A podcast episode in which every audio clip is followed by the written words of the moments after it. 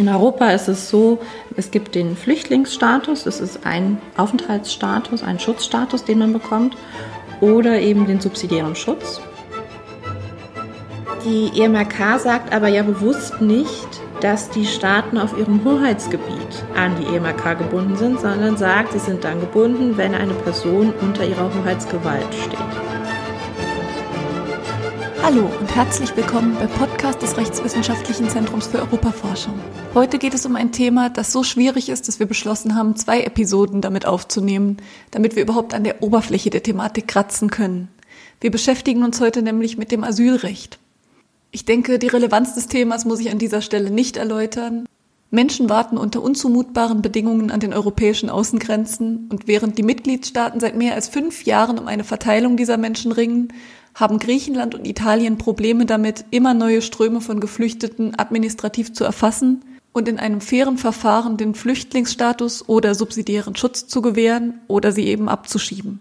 Wir beschäftigen uns heute mit der rechtswissenschaftlichen Perspektive auf all das und dafür hat sich Julia Jungfleisch freundlicherweise bereit erklärt, mir die Grundlagen des Asylrechts zu erklären und in der nächsten Woche auch ein paar konkrete Fälle mit mir zu besprechen. Julia Jungfleisch ist wissenschaftliche Mitarbeiterin am Lehrstuhl für Europarecht, Völkerrecht und öffentliches Recht an der Universität des Saarlandes. Eigentlich schreibt sie gerade an einer Doktorarbeit über Eltern- und Kinderrecht in der digitalen Umwelt. Aber zu ihren Forschungsinteressen gehören eben auch von jeher Asylrecht und Europarecht. Über letzteres hält sie übrigens auch eine spannende Vorlesung an der ASW Berufsakademie und an der Fachhochschule für Verwaltung des Saarlandes. Jetzt geht es aber, wie gesagt, um das Asylrecht und als erstes hat mir Julia erklärt, worauf dieses Recht eigentlich konzeptionell beruht. Zunächst mal muss man sich, glaube ich, überlegen, jeder Mensch hat ein Recht auf Freizügigkeit. Das heißt, man darf sich im eigenen Land frei bewegen, aufhalten, dort, wo man möchte und hat da eben auch ein Recht darauf. Und zu diesem Recht auf Freizügigkeit gehört auch, das eigene Land zu verlassen. Dieses Recht auf Freizügigkeit besteht aber eben nicht gegenüber anderen Staaten. Das heißt, man hat kein Recht auf Einreise in einen bestimmten Staat, sondern das ist eben Sache der souveränen Staaten, zu entscheiden, wie und warum sie jemanden einlassen oder eben auch nicht. Und dieser Grundsatz wird dann durchbrochen durch das Flüchtlingsrecht, das eben sagt, unter bestimmten Umständen muss man einen Menschen einlassen, beziehungsweise muss man genau prüfen, ob man ihn wieder zurückweisen kann und wohin man ihn zurückweisen kann. Erstmal, wenn du sagst, jeder Mensch hat das Recht auf Freizügigkeit, das gilt wahrscheinlich jetzt nicht überall. Also in, äh, in Nordkorea kann man nicht sagen, ich gehe jetzt mal.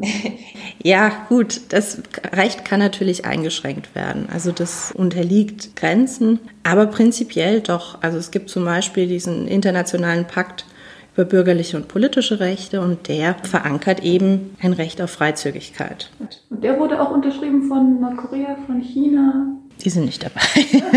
okay, also man darf aus fast jedem Staat ausreisen. Genau, also grundsätzlich, grundsätzlich gibt es eben dieses Recht auf Freizügigkeit. Ja, das ist dann natürlich auch nochmal eine interessante Frage, ob die EU zum Beispiel anerkennen würde, dass jeder Mensch aus einem Land ausreisen darf, auch wenn das Land, aus dem er ja, kommt, das nicht anerkennt. Ja, ja, ja, das ist die Frage. Aber meistens ist ja das größere Problem, habe ich ein Recht, in ein bestimmtes Land einzureisen? Mhm. Also die, die Frage, kommt man aus dem Land raus? Klar, das stellt sich natürlich auch, und das stellt sich gerade mhm. in so Kontexten wie Nordkorea und so. Aber im Flüchtlingsrecht wird es meistens das größere Problem sein, wie komme ich in ein anderes Land hinein und wie schaffe ich es, aufgenommen zu werden. Und wer hat erstmal das Recht, als Asylbewerber in, nach Europa zu kommen? Prinzipiell kann das jeder, jede machen. Es richtet sich eben dann nach den entsprechenden ja, nationalen oder europäischen Vorgaben, wann man aufgenommen wird. Und in Europa ist es so, es gibt den Flüchtlingsstatus, das ist ein Aufenthaltsstatus, ein Schutzstatus, den man bekommt, oder eben den subsidiären Schutz, der in der Europäischen Union eine Besonderheit ist. Vielleicht zunächst zum Flüchtlingsstatus. Flüchtling ist nach der Genfer Flüchtlingskonvention jeder oder jede Person, die eben aufgrund einer begründeten Furcht vor Verfolgung wegen ihrer Rasse, Religion, Nationalität oder Zugehörigkeit zu einer bestimmten sozialen Gruppe oder wegen ihrer politischen Überzeugung außerhalb ihres Herkunftslandes ist, den Schutz des eigenen Herkunftslandes nicht mehr in Anspruch nehmen kann oder in Anspruch nehmen will, weil eben dort diese begründete Furcht vor Verfolgung oder vielleicht sogar die tatsächliche Verfolgung stattfindet. Also das mit politischer Überzeugung, Religion, Nationalität, das klingt sehr nach Grundgesetz. Also ja, so die, die, die nach Artikel 3 vor allem, Gleichbehandlung, genau. Und das ist eben so ein bisschen der, der Gedanke, man will ja Menschen, die eben aufgrund von ihrem, ja, ihrer Identität, ihrem Leben, ihrer Lebensüberzeugung verfolgt werden, eben schützen. Das möchte man. Gibt es diesen Grundsatz in jedem Staat, der die Genfer Flüchtlingskonvention anerkannt hat, oder hat man sich da gerichtet nach, nach dem deutschen Grundgesetz oder vielleicht nach? Mhm. Nein, also ich meine, die Flüchtlingskonvention ist entstanden 51, also so in den Nachwehen des Zweiten Weltkrieges und man hatte da natürlich ganz klar das Dritte Reich und die Verfolgung der jüdischen Bevölkerung eben vor Augen und auch nicht nur der jüdischen Bevölkerung, sondern eben auch der Minderheiten, der Roma und der Sinti vor allem und wollte dann eben sicherstellen, dass diesen Menschen eben Schutz zugutekommt und dass man die aufnehmen kann.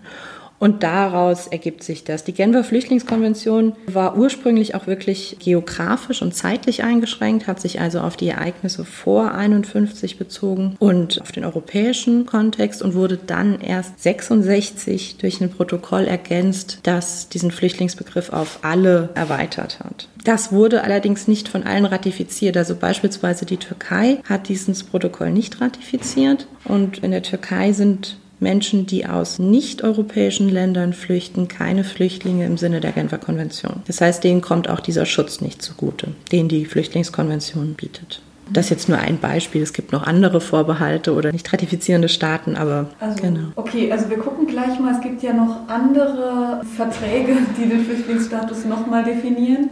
Aber erstmal zur Genfer Flüchtlingskonvention. Also eine Frage, die ich mir da gestellt habe, ist, welchen Status hat denn die Genfer Flüchtlingskonvention so im im Vergleich zu anderen Verträgen. Genau, also die Genfer Flüchtlingskonvention ist ein völkerrechtlicher Vertrag, der eben zwischen den Staaten geschlossen wurde, mit denen man die Verpflichtungen und Grundsätze des Flüchtlingsrechts eben festsetzen wollte und das auch getan hat. Und er hat in Deutschland den Rang von Bundesrecht nach Artikel 59 Absatz 2 als völkerrechtlicher Vertrag, hat es den Rang von dem Recht, den es eben zur Ratifikation braucht. Und wenn wir uns dann zum Beispiel die MAK auf die wir wahrscheinlich noch eingehen und die, die mhm. Grundrechtecharta anschauen. Die EMRK ist auch ein völkerrechtlicher Vertrag. Es gilt das Gleiche. Die EMRK ist natürlich viel stärker menschenrechtlich geprägt, ist nicht speziell für Geflüchtete gedacht, sondern wirklich für alle Menschen, während die Genfer Flüchtlingskonvention eben ganz spezifisch die Verpflichtung der Staaten mit Blick auf die, auf die Flüchtlinge. Okay, also in Deutschland ist es Bundesgesetz, das heißt, die deutschen Gerichtshöfe. Im Rang eines Bundesgesetzes. Im Rang eines, okay.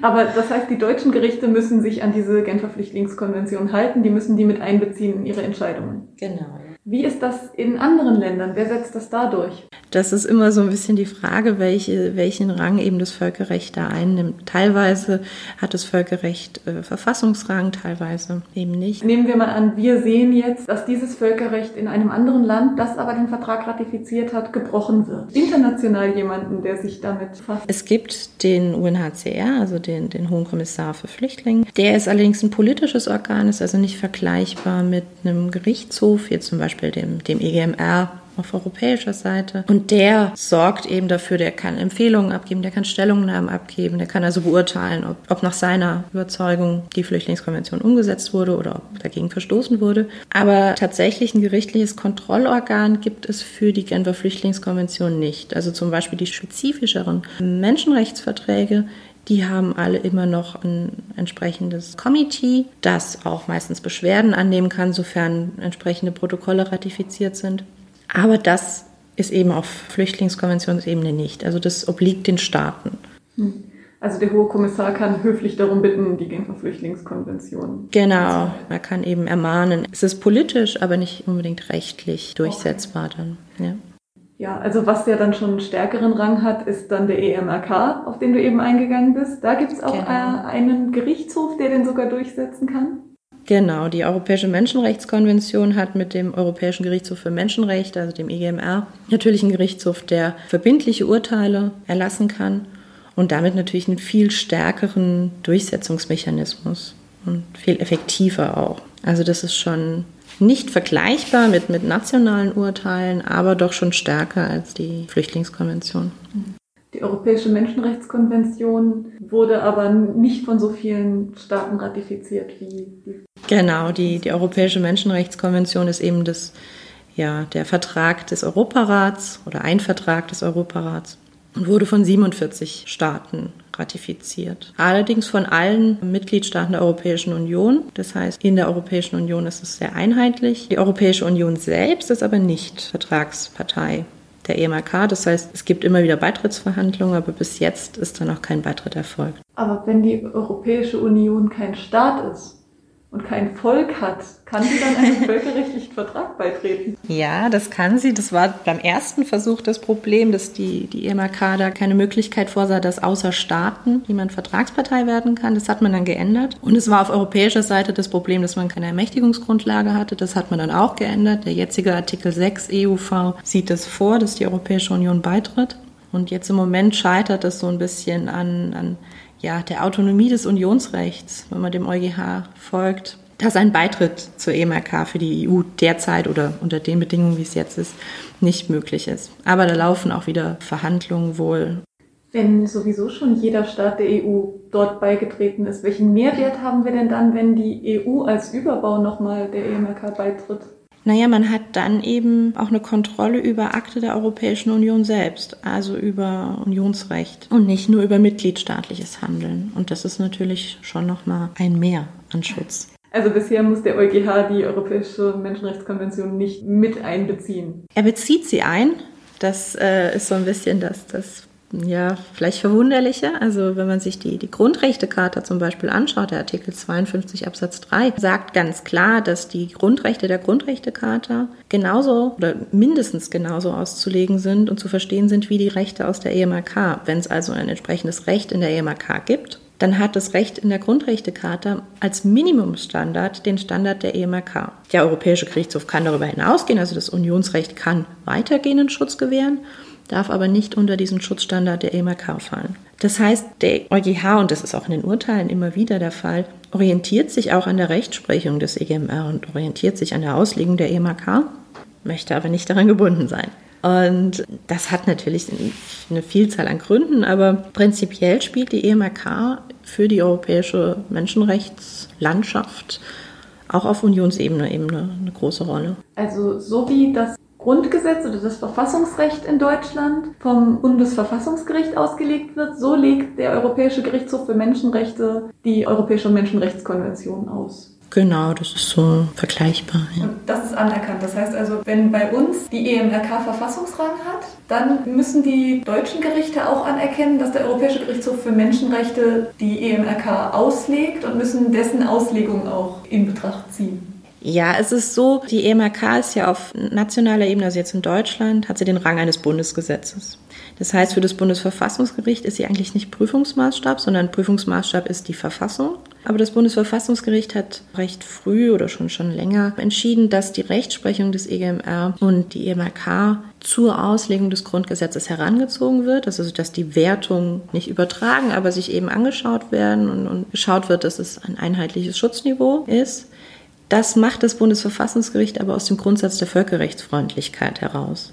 Also das ist keine Pflicht aus der EMRK selbst, sondern das Bundesverfassungsgericht sagt, naja, aus, aus der Völkerrechtsfreundlichkeit und aus, aus Gründen von effektiven Menschenrechtsschutz legen wir die EMRK eben oder ziehen Wertungen der EMRK und ihrer Auslegung eben heran zur Auslegung der Grundrechte, weil wir natürlich nicht im Widerspruch zu Verpflichtungen aus der EMRK stehen möchten. Also ich habe mir da heute Morgen mal einen Fall durchgelesen. Das war der Fall des Herrn G. Die Mutter seines Kindes, mit der war er nicht verheiratet, und die hat das Kind zur Adoption freigegeben, direkt nach der Geburt. Und der Vater hat auf Sorge oder Umgangsrecht geklagt vor dem Oberlandesgericht Naumberg. Und das Oberlandesgericht hat es zurückgewiesen. Das Bundesverfassungsgericht hat daraufhin seine Verfassungsbeschwerde nicht zur Entscheidung angenommen.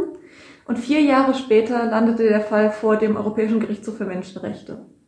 Der Europäische Gerichtshof für Menschenrechte hat gesagt, dass das Urteil des Oberlandesgerichts das Recht des Herrn G. nach Artikel 8 EMRK, also das Recht auf Achtung des Privats- und Familienlebens, nicht achtet. Und mit diesem Urteil des Europäischen Gerichtshofs für Menschenrechte ist der Herr G. dann nochmal zum Oberlandesgericht Naumburg gegangen und das hat es wieder zurückgewiesen, mit der Begründung, weder die EMRK noch das Grundgesetz verpflichten dazu, dem Urteil des Europäischen Gerichtshofs für Menschenrechte eine urteilsändernde Bedeutung beizumessen. Das Oberlandesgericht stellte zudem keine Verletzung des Artikels 8 fest. Daraufhin legte der Herr G. wieder Verfassungsbeschwerde ein und diesmal urteilte das Bundesverfassungsgericht, also das ist jetzt sehr stark verkürzt, die Urteile des Bundesverfassungsgerichts sind ja immer ein bisschen länger. Ausführlicher, ja. Genau, genau. Und die, die Verfassungsbeschwerde über die Sache wurde nicht angenommen. Allerdings urteilt das Bundesverfassungsgericht, dass das Oberlandesgericht Naumburg die Entscheidung des EGMR hätte berücksichtigen müssen, was es nicht getan hat. Das Bundesverfassungsgericht urteilt also, dass die Urteilskraft des EGMR eine direkte Bindungswirkung auf die Entscheidungen des Gerichtshofs und auf alle staatlichen Organe gehabt hätte. Ja, das stimmt und das widerspricht meiner Aussage von eben auch nicht, weil hier haben wir ein Urteil, das ja direkt gegen Deutschland ergeht. Und für die Staaten, gegen die das Urteil ergeht, ist das Urteil natürlich verbindlich. Also der Artikel 46 EMRK sagt es. Dieses Urteil hat Rechtskraft, ist bindend und ist auch für die entsprechenden Gerichte zu berücksichtigen. Was ich meinte, es sind eher Urteile, die eben generell ergehen. Also der Gerichtshof entscheidet gegenüber Italien einen Fall zu, zu Kreuzen in Schulsälen. Und dann kann natürlich das Bundesverfassungsgericht, wenn es einen ähnlichen Fall hat, sich die Wertungen anschauen und sagen, na ja, was, was wurde denn auf Europaratsebene, auf EGMR-Seite entschieden und das heranziehen. Aber ein Urteil, das natürlich explizit gegen Deutschland sich richtet, das ist für Deutschland auch verbindlich, klar. Okay, also damit ich das richtig verstehe, im Fall der Kreuze in Italien musste das Bundesverfassungsgericht das Urteil des EGMR gegen Italien nicht, also musste sich nach diesem Urteil nicht richten. Genau, das kann sich das anschauen und die, die Wertung eben übernehmen oder anlehnen daran. Aber wenn es gegen Deutschland selbst gerichtet ist, das Urteil, dann ist es natürlich verbindlich, klar. Okay, also jemand, der das gleiche Urteil in Deutschland hätte erwirken wollen, hätte dann durch alle Instanzen, durch alle gerichtlichen Instanzen in Deutschland gehen müssen, hätte sich dann an das europäische, an den Europäischen Gerichtshof für Menschenrechte genau. wenden können. Genau. Ähm, ja, dann, dann kommen wir jetzt zu der ganz, ganz schwierigen Frage, von der du mir schon geschrieben hast, dass die eigentlich Dissertationen füllt. Ja, ich oh wei. trotzdem grob von dir wissen. ja, wirklich nur ganz grob. Ich nehme an, viele, die zuhören, werden sagen, oh, das hat sie aber sehr vereinfacht, ja. Die Europäische Menschenrechtskonvention schützt alle Personen, die in der Hoheitsgewalt, also die der Hoheitsgewalt der Unterzeichner unterstehen. Mhm. Ja, also da kommt es ja dann aber öfter mal vor, dass es die Frage gibt, so untersteht diese Person jetzt der Hoheitsgewalt oder nicht? Genau. Also wer, wer, sind diese Menschen, die unter die Hoheitsgewalt des Staates Genau. Also Hoheitsgewalt normalerweise, wenn man sich überlegt, wo ein Staat an Recht gebunden ist, dann wird man immer sagen, naja, auf seinem Staatsgebiet. Souveränität ist eben im Staatsgebiet unproblematisch meistens gegeben, es sei denn, man hat eine Besetzungssituation oder so. Aber gehen wir vom Normalzustand aus, dann ist der Staat auf seinem Staatsgebiet eben die Hoheitsmacht und hat dort Hoheitsgewalt. Die EMRK sagt aber ja bewusst nicht, dass die Staaten auf ihrem Hoheitsgebiet an die EMRK gebunden sind, sondern sagt, sie sind dann gebunden, wenn eine Person unter ihrer Hoheitsgewalt steht. Das heißt, es sind Situationen denkbar, in denen die EMRK auch extraterritorial, also außerhalb des eigenen Staatsgebietes, Anwendung findet. Das kann man aber nicht ohne weiteres annehmen. Also grundsätzlich, klar, auf dem Staatsgebiet ist man natürlich an die EMRK gebunden. Und dann gibt es aber eben auch viele Situationen, in denen die Mitgliedstaaten des Europarats auch extraterritorial tätig werden, also außerhalb ihres, ihres Staatsgebiets handeln. Und dann stellt sich natürlich die Frage, ob und unter welchen Bedingungen sie auch für diese Handlung an die EMRK gebunden sind. Und dazu gibt es sehr umfassende Rechtsprechung des EGMR, der sich dann in vielen Fällen mit beschäftigt hat. Und wie gesagt, das, was ich jetzt sage, ist sehr vereinfacht und nur die groben Züge, weil auch mir da die, die wie soll ich sagen, die, die Tiefe fehlt. Und, ähm, aber prinzipiell ist es so, dass man dann eine Bindung an die EMRK annimmt, wenn man eine effektive Kontrolle über entweder ein bestimmtes Gebiet, also räumlich bestimmtes Gebiet zum Beispiel besetzt hat und dort effektiv die Staatsgewalt ausübt, oder über Personen eine effektive Kontrolle hat, eine Gesamtkontrolle hat. Typischerweise sind es Haftsituationen, in der eben eine Person wirklich diesem fremden Staat ausgeliefert ist. Und dann sagt der EGMR, wenn wir diese Kontrollsituation haben und diese Kontrolle effektiv ausgeübt werden kann, dann ist der Staat auch entsprechend an die EMRK gebunden. Also du hast gerade gesagt, der Europäische Gerichtshof für Menschenrechte, der hat da schon viele Urteile gebracht. Ja. Für uns ist ja erstmal, weil wir heute das Thema Asylbewerberinnen haben, für uns ist erstmal wichtig, die Leute kommen auf einem Boot an. Die sind dann auf internationalen Gewässern. Die internationalen Gewässer sind nicht auf dem Staatsgebiet. Genau. Die, der Europäische Gerichtshof für Menschenrechte hat aber auch schon geurteilt, wenn sich Flüchtlinge unter der Staatsgewalt eines Staates befinden, sprich wenn die sich auf einem Schiff befinden, das zu dem Staat gehört, unterliegen sie der Europäischen Menschenrechtskonvention. Genau, ja, das war der, der Fall Hirsi, Hirsi Jamal, in dem der EGMR eben gesagt hat, also es ist, in dem Fall geht es darum, dass die italienische Küstenwache eine Gruppe von geflüchteten Personen eben auf dem, auf dem Meer aufgegriffen hat, sie an Bord des Kriegsschiffes genommen hat und dann, ohne Asylanträge zu ermöglichen oder irgendwie die persönlichen Daten aufzunehmen, wieder zurück nach Libyen gebracht hat. Und dann hat der EGMR gesagt, na ja, in dem Moment, indem man die Menschen auf ein Kriegsschiff nimmt, das unter italienischer Flagge fährt und damit ist eben auch der Flaggenstaat verantwortlich, das ist ein Grundsatz aus dem Seevölkerrecht, dann hat man natürlich eine Kontrolle über die Menschen, weil was hätten die dann machen sollen? Die hätten können von Bord springen, ja, das ist keine Option und die einzige Möglichkeit war dann eben wieder in, in Libyen an Land zu gehen. Und dann ist natürlich Italien auch an die EMAK gebunden und den Menschen an Bord eben entsprechend verpflichtet. Also Italien hat ja dann geurteilt, sie hatten ja ein Abkommen, also ein, ein bilaterales Abkommen zwischen genau. Italien und Libyen. Genau, das, das war so die italienische Rechtfertigung, dass eben sie, sie dann im anderen Vertrag erfüllt haben. Aber es ist im Völkerrecht so, dass der Abschluss eines anderen Vertrages nicht von den Verpflichtungen aus dem bestehenden Vertrag entbindet. Also einfaches Beispiel, die EMRK ist älter als die Verpflichtungen aus dem AEUV, aus dem EUV jetzt in der derzeitigen Fassung. Sie gilt aber dennoch weiter. Also nur weil ich der Europäischen Union beitrete oder nur weil ich einen anderen Vertrag abschließe, werde ich nicht aus meinen Verpflichtungen aus der EMAK entlassen. Und da hat der Gerichtshof eben dann auch gesagt, ja, wenn es dieses Abkommen gibt, muss dieses Abkommen aber ja dennoch im Einklang mit der Konvention sein. Und hier in dem Fall die Durchführung dieses Abkommens, die, die Rückschiebung nach Libyen, verstößt eben gegen Artikel 3 EMAK. Grundsätzlich ist der, der Artikel 3 eigentlich das Folterverbot in der EMAK, verbietet die unmenschliche und erniedrigende Behandlung oder eben auch die Folter. Und aus diesem Verbot hat der EGMR aber auch das, das sogenannte Refoulementverbot abgeleitet. Das ist ein wichtiger Grundsatz des Flüchtlingsrechts in der Genfer Flüchtlingskonvention in Artikel 33 geregelt und besagt, keiner der vertragsschließenden Staaten wird einen Flüchtling auf irgendeine Weise über die Grenzen von Gebieten ausweisen oder zurückweisen, in denen sein Leben oder seine Freiheit wegen seiner Rasse, Religion, Staatsangehörigkeit, seiner Zugehörigkeit zu einer bestimmten sozialen Gruppe oder wegen seiner politischen Überzeugung, also genau den Gründen, warum die Person Flüchtling ist, eben verfolgt werden kann. Und dieses Refoulementverbot, das der Artikel 33 der Genfer Flüchtlingskonvention normiert, das liest der EGMR eben in den Artikel 3.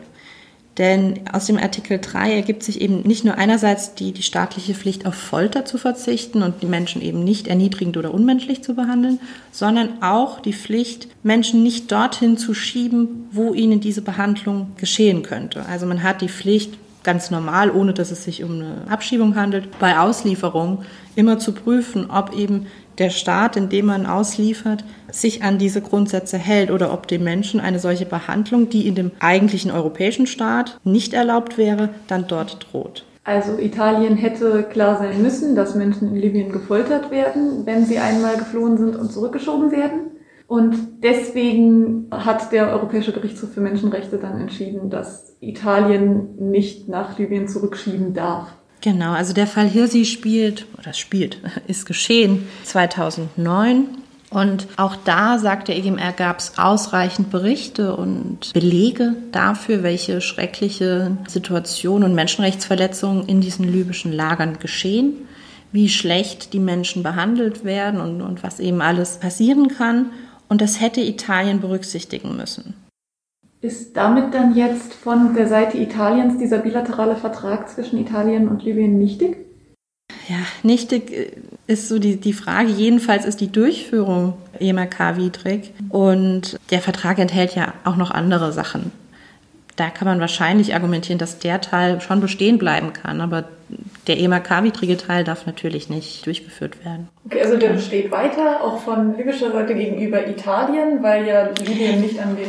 Dieser Vertrag, der zwischen Gaddafi, also der Gaddafi-Regierung und, und der Berlusconi-Regierung geschlossen wurde, wurde ja auch 2017 dann nochmal ja, ein bisschen aufgefrischt als, als Memorandum of Understanding.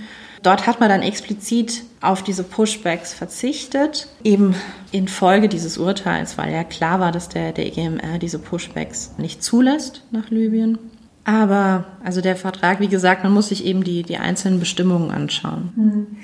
Also ich frage mich da jetzt, also viele der Geflüchteten sprechen mindestens mal nicht die Landessprache, einige können auch einfach nicht wirklich lesen.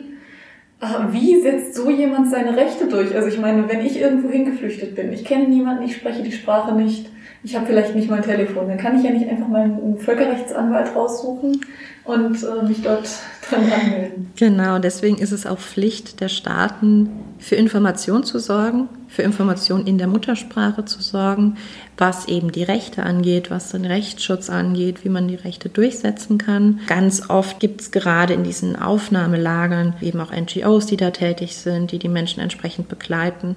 Aber es ist zunächst mal staatliche Pflicht, den Menschen den Zugang zu dem, zum Rechtsschutz eben zu ermöglichen. Und dazu gehört dann, man muss darüber informieren, man muss das in der entsprechenden Sprache anbieten. Auch diese Anhörungen, wenn es darum geht, ob jemand der Flüchtlingsstatus anerkannt wird oder nicht, finden natürlich im Beisein von DolmetscherInnen statt. Also mhm. das, das ist klar. Und das muss gewährleistet werden. Okay, nehmen wir mal an, ich bin geflüchtet und ich habe jetzt gehört, es gäbe theoretisch einen Rechtsschutz. Was mache ich als nächstes, wenn ich der Meinung bin, ich werde hier zu Unrecht festgehalten? Dann klagt man natürlich zunächst mal vor den nationalen Gerichten. Also in der Regel wird man ja gegen, in Deutschland wäre es dann ein Verwaltungsakt, gegen den man vorgehen möchte, und klagt vor den nationalen Gerichten. Aber wie? Also ich meine, wird mir ein Anwalt zur Seite gestellt? Ja, ja. Also man hat eben dieses Recht darauf, dass man nicht nur Rechtsschutz erlangt, sondern dass der auch faktisch eben effektiv gestaltet ist. Und dann bekommt man eben Rechtsberatung, man bekommt einen, Anwalt, eine Anwältin gestellt. Und in Deutschland kann man dann Prozesskostenhilfe auch beantragen. Ob man die bekommt, ist nochmal eine andere Sache, aber die Möglichkeiten bestehen, klar. Dann gehen wir jetzt mal weiter zu dem dritten Gesetzwerk, auf das du dich auch eben bezogen hast. Das ist die Grundrechtecharta, die auch wieder äh, sich auf das Asylrecht bezieht. Genau, die Europäische Grundrechtecharta, Teil des Primärrechts der Europäischen Union, also neben den Verträgen AEUV und EUV eben gleichrangiges Primärrecht. Und ja, ist so der, der europäische Menschenrechtskatalog, also der Menschenrechtskatalog der Europäischen Union, sagen wir es so. Und wir haben ja eben schon gesagt, die Europäische Menschenrechtskonvention wirkt da so ein bisschen rein, denn der Artikel 52 Absatz 3 sagt eben, die Rechte in der Grundrechtecharta werden mindestens mal so verstanden wie die Rechte in der EMRK. Aber die Grundrechtecharta ist eben ein sehr umfassender Grundrechtskatalog und beinhaltet auch Rechte, die sich spezifisch jetzt mit Geflüchteten oder für geflüchtete Menschen darstellen. Der Artikel 18, der auf die Genfer Flüchtlingskonvention verweist und sagt, das Asylrecht wird eben nach, nach deren Maßgabe gewährleistet. Oder auch der Artikel 4 der Grundrechtecharta, der den Artikel 3 EMRK wiederholt, also dieses Refoulementverbot. Wir haben aber in dem Artikel 19 ein explizites Refoulementverbot in der Grundrechtecharta. Also steht es zweimal drin. Ja, im Prinzip kann man es, wenn man das so möchte. Man hat es ja explizit verankert im, im Unterschied zur EMAK. Genau. Ah, zuerst mal für die, die jetzt so unwissend sind wie ich. was, was defin wodurch definiert sich denn Primärrecht und was ist dagegen dann die Europäische Menschenrechtskonvention? Ähm, die, die EMRK ist kein Teil des Unionsrechts, sondern die EMRK ist ja Vertragswerk des Europarats. Und die Europäische Union hat verschiedene Rechtsquellen und dazu gehören eben die Verträge, die Grundrechtecharta. Ähm, und das ist das Primärrecht, das kann man so ein bisschen vergleichen mit Verfassungsrecht, ohne natürlich, dass es tatsächlich Verfassungsrecht wäre, wie man das jetzt in Deutschland hat. Aber es hat eben diese, diese Anklänge. Also die Verträge regeln die Grundsätze der Europäischen Union. Die Grundrechtecharta ist, ja, ist der Menschenrechtskatalog. Also man kann da schon so ein bisschen die Anlehnung an das Verfassungsrecht eben sehen. Dann gibt es Sekundärrecht. Das sind Richtlinien und Verordnungen und Beschlüsse und, und solche Sachen. Und dann noch ganz am Ende Tertiärrecht, das sind Durchführungsrechtsakte. Und das wird dann alles sehr speziell, aber so der, der Kern sind eben das Primär- und das Sekundärrecht. Unterscheiden die sich in, in der Bindungskraft? Weniger. Also eine, eine, Verordnung oder eine Richtlinie ist natürlich genauso bindend wie ein Vertrag. Aber die Verordnung basiert eben auf den Verträgen und die Richtlinie basiert auf den Verträgen. Also es ist so ein bisschen wie im, im nationalen Recht mit, mit einfachem Recht, Bundesrecht und der Verfassung. Also man hat, es hat eine höhere Bedeutung. Es ist schwieriger, Primärrecht zu schaffen. Man muss die Verträge dann ändern. Man muss Einstimmigkeit erlangen im Unterschied zu Verordnungen, Richtlinien, die ja auch mit Mehrheiten dann verabschiedet werden. Okay, dann haben wir jetzt einen kleinen Schwenk gemacht. ja. Kommen wir wieder zurück zur Grundrechtecharta. Genau, die ist Teil des Primärrechts, ist also mit den Verträgen gleichrangig und einer der neuesten Menschenrechtskataloge. Und welche Asylsuchenden schützt die? Auch grundsätzlich eben alle. Das ähm, sind keine, keine UnionsbürgerInnenrechte, sondern das sind jedermanns Rechte. Sie ist aber natürlich nur verbindlich für die Mitgliedstaaten der Europäischen Union. Also wir haben im Prinzip so, ja, wie so, so einen kleinen Trichter. Wir haben die Genfer Flüchtlingskonvention, die sehr viele Staaten bindet, 149. Dann haben wir auf regionaler Ebene die EMRK, die die Staaten des Europarats bindet. Das sind 47 Staaten. Und dann haben wir die Grundrechtecharta, die eben nur, das heißt nur, aber immerhin die 27 Mitgliedstaaten der Europäischen Union bindet. Hm. Also wir haben ja eben schon mitbekommen, die Genfer Flüchtlingskonvention bindet zwar viele Staaten, ist aber nicht wirklich bindend. Doch, sie ist schon bindend, aber die Durchsetzung ist halt schwieriger, als es auf EMRK-Ebene zum Beispiel wäre, genau. Okay, also sie ist nicht so durchsetzungsstark. Äh, wie sieht es mit der Europäischen Menschenrechtskonvention gegenüber der Grundrechtecharta aus? Ja, zunächst einmal, die Grundrechtecharta bindet die Europäische Union und die Mitgliedstaaten. Die Mitgliedstaaten sind aber nur bei der Durchführung des Unionsrechts gebunden. Das heißt, auch da muss man immer schauen, kann ich die Grundrechtecharta überhaupt anwenden?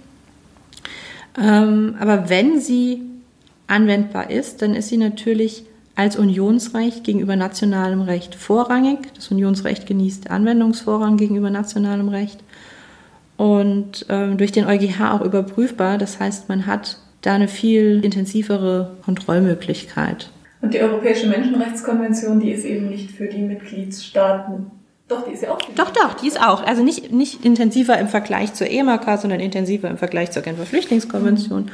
Und eben dann auch gegenüber nationalem Recht ist das Unionsrecht eben stärker, hat Anwendungsvorrang. Okay, also die Grundrechtecharta ist nochmal stärker als nationales Recht und die EMRK ist auf derselben Ebene wie nationales Recht. Puh. Also die EMRK hat eben den Rang eines Bundesgesetzes, wird ja aber auch in die Rechtsprechung einbezogen, wird ja zur Auslegung des Grundgesetzes benutzt. Und die Grundrechtecharta kann eben die, die nationalen Grundrechte verdrängen, wenn wir einen determinierten unionsrechtlich determinierten Bereich haben. Also was, was ich jetzt in der Grundrechtecharta ganz spannend fand, ist der Artikel 19. Dort wird präzisiert, wer nicht abgeschoben werden darf. Und unter anderem sind das all diejenigen, für die das ernsthafte Risiko der Todesstrafe, der Folter oder einer anderen unmenschlichen und erniedrigenden Strafe oder Behandlung besteht. In der ENRK steht jetzt aber in Artikel 2 Absatz 1, dass diejenigen vom Recht auf Leben ausgeschlossen sind, denen aufgrund von Straftaten die Todesstrafe droht. Mhm. Wie ist das jetzt, wenn jemand in ein Land der EU flüchtet, dem in seinem Land die Todesstrafe drohen würde? Also beispielsweise jemand flüchtet aus Amerika in die EU und dem droht in Amerika die Todesstrafe.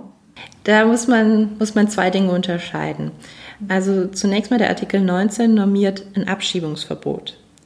Ein Abschiebungsverbot gewährt aber noch lange keinen Flüchtlingsstatus sondern Flüchtling ist eben nur wer, wie wir das am Anfang gesagt haben, aus dieser begründeten Furcht vor Verfolgung, aus den dort genannten Gründen flieht. Und wenn man jetzt in Anführungszeichen bloß zum Tode verurteilt ist, einen Mord begangen oder einen Totschlag begangen und dafür steht eben in dem Land, aus dem die Person flieht, die Todesstrafe, dann ist das ein Abschiebungshindernis. Also der, derjenige oder diejenige kann geltend machen, ich habe eine Todesstrafe, die gegen mich verhängt wurde.